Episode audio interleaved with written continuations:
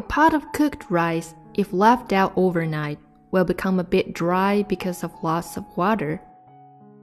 On the third day, it may not taste as good, and on the fourth day, as you'll discover, it becomes sour.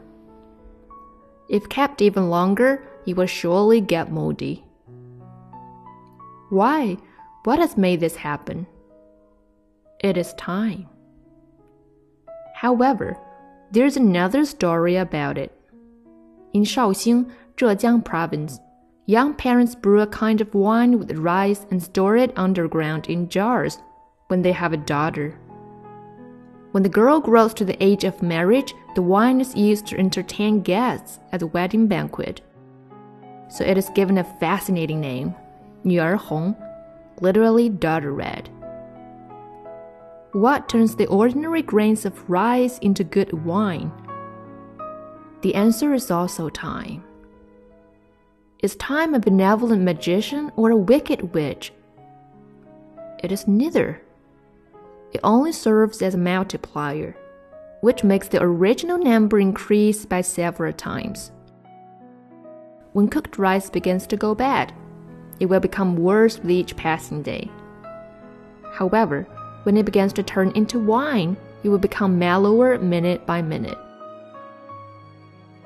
Our society has witnessed how naive and innocent young men become detestable villains. Once they begin to degenerate morally, they sink deeper and deeper into the mire of sin and cannot get out.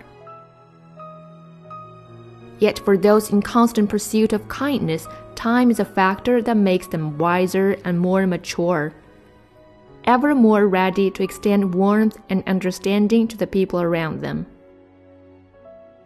Cooked rice may grow moldy, yet it may also turn into good wine. What is it that makes the difference?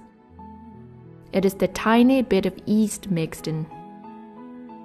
We were all born to be human, yet some sink as low as beasts, and some attain perfection of character. What again makes the difference?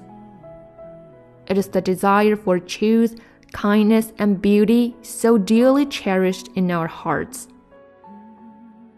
In which way do you want time to produce its effect on you? It all depends on what you expect of yourself.